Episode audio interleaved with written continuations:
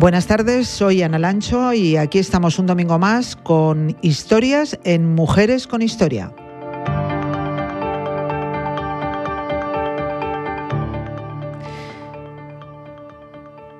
Y hoy vamos a hablar de dos mujeres con historia que todos nosotros conocemos, pero quizá no conozcamos la vida de ellas completamente. Aquí vamos a desgranarla. Empezamos con Juana de Arco.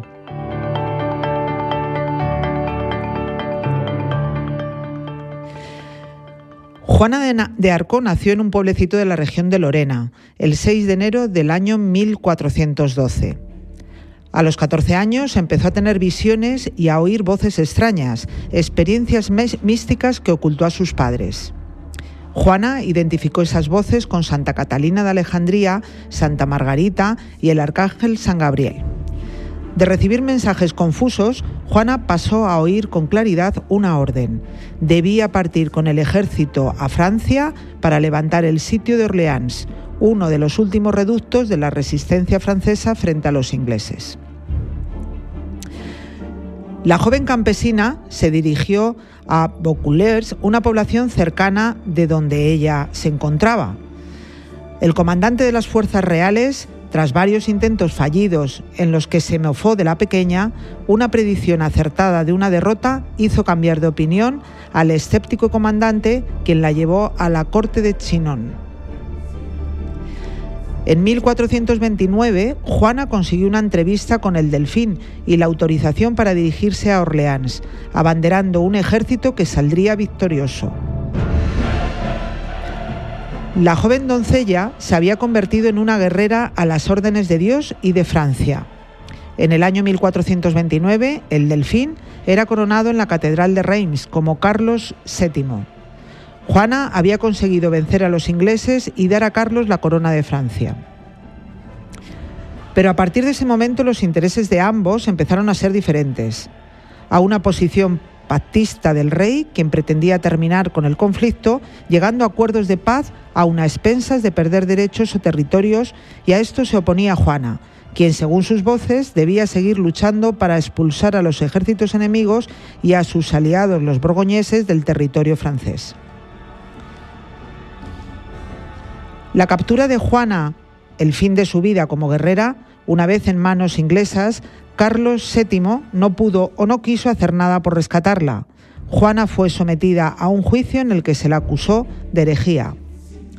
En el año 1431, con tan solo 19 años, Juana de Arco era quemada en la hoguera. 23 años después, su familia pidió una revisión del caso y el Papa Calixto III creó una comisión que rehabilitó plenamente a la joven doncella. Más de cuatro siglos después, Benedicto XV elevaba a Juana a los altares.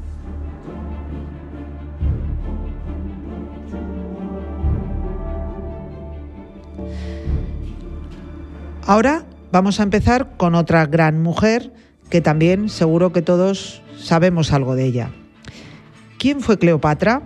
Pues la reina seductora de Egipto que encantó a dos de los hombres más poderosos de, de su época.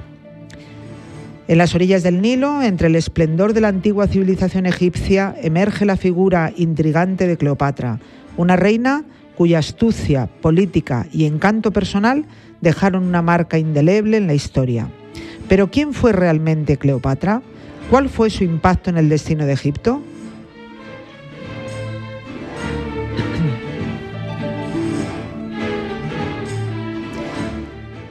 Cleopatra nace en el año 69 a.C.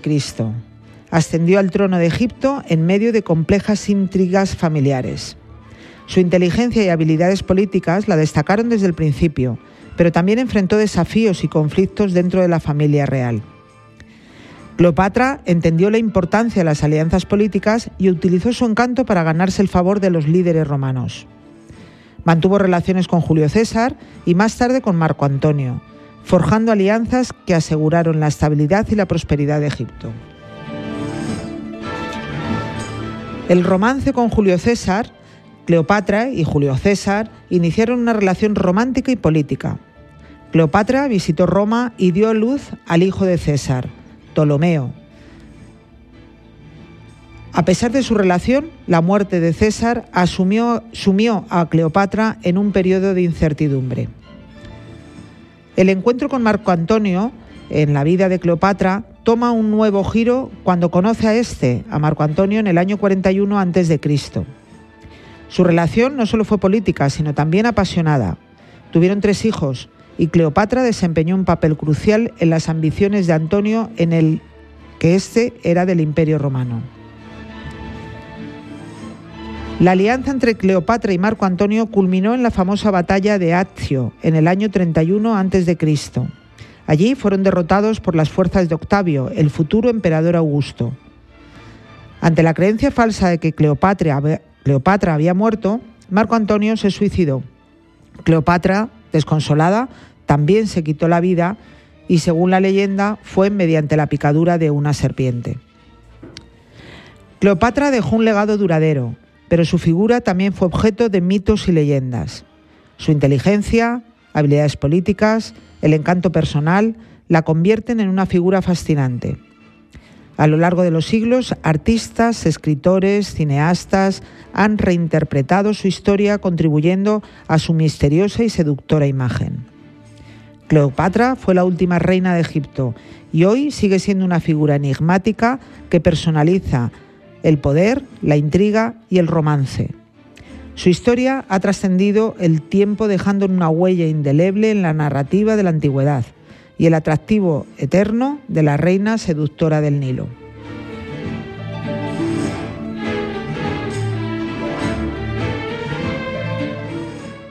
Hasta aquí tenemos estas mujeres con historia y el próximo domingo traeremos otras dos historias más. Buenas tardes.